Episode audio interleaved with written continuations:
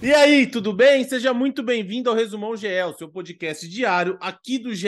Globo. Hoje é dia 13 de novembro de 2022. Muito prazer, eu sou o Lucas Garbelotto e agora eu te conto tudo que foi notícia no mundo do esporte.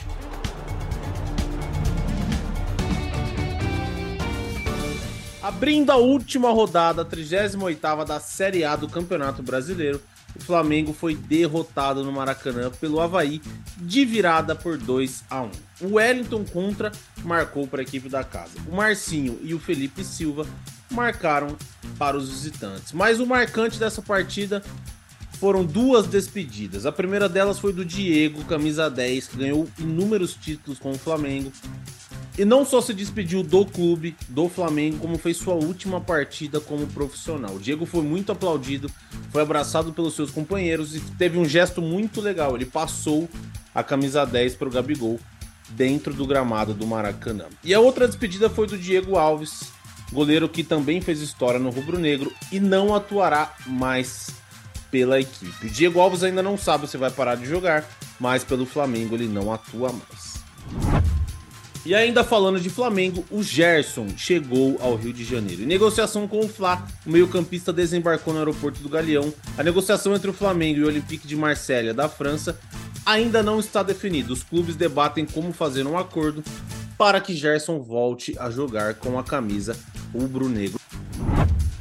Poucos minutos depois da eleição como novo presidente do Grêmio, Alberto Guerra admitiu que já tem algumas negociações em andamento. E uma delas é para um velho conhecido do futebol mundial, o uruguaio Luiz Soares, ex-nacional e ex-Barcelona, e além de outros dois jogadores que atuam na América do Sul.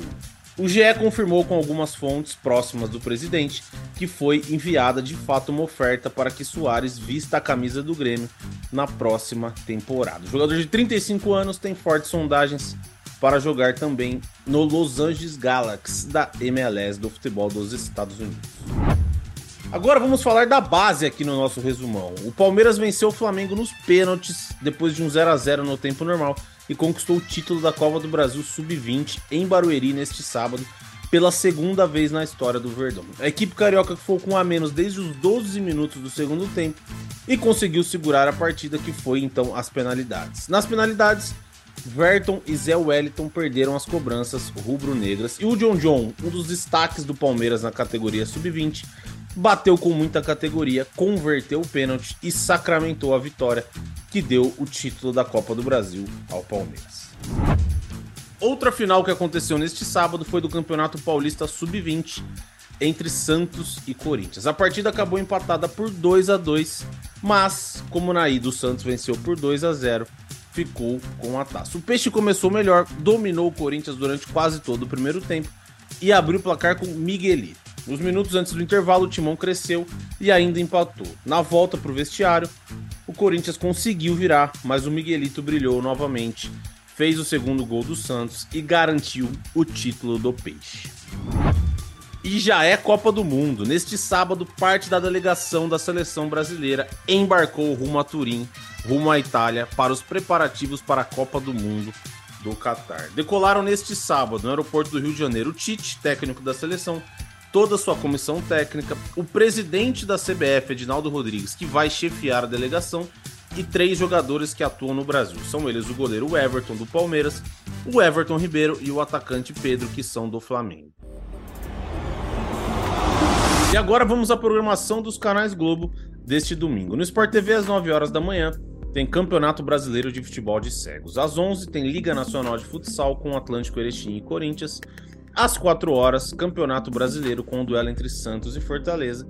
E às 21, fechando o dia no Sport TV, tem Superliga de Vôlei Masculino com Cruzeiro e Minas. No Sport TV 2, às 10h30 da manhã, tem Circuito Mundial de Vôlei de Praia.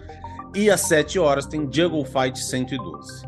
No Sport TV 3, 9h45, tem Automobilismo com a Porsche Sprint Challenge. Às 11 horas tem Brasil Ladies Cup com Palmeiras e Internacional. E às 13 h 1 da tarde tem mais Ladies Cup com Santos e Atlético de Madrid.